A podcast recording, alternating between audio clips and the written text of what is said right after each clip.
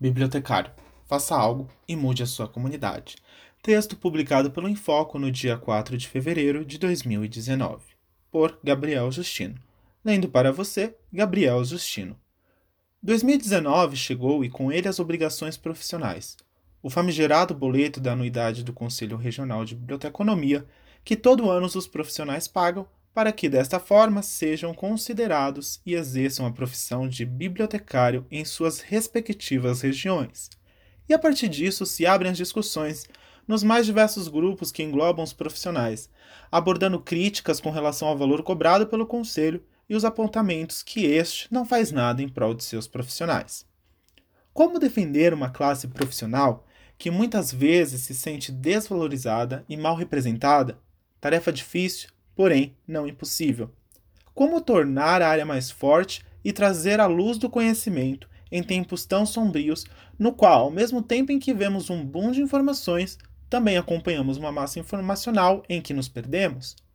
Acredito que não devemos espalhar a semente da discórdia e sempre atacar o conselho, pois existem atribuições que não são exclusivas dele, mas do sindicato e associações.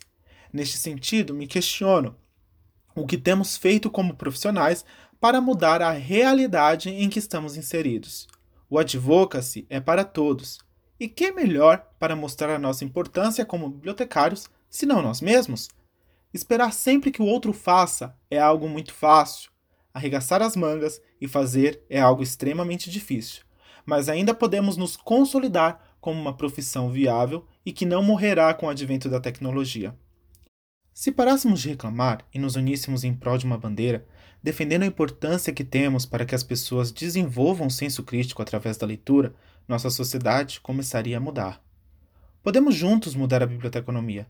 Nossa área realmente precisa de algo novo, de mudanças, e para que isso aconteça, precisamos ter uma conversa motivada pela paixão, porque no final das contas, as bibliotecas são um perfeito exemplo de como ajudar as comunidades em que elas estão inseridas a aproveitarem sua paixão e alcançarem seus sonhos para criar e construir um futuro melhor, no qual bibliotecários desempenharão um papel fundamental para que essas mudanças ocorram.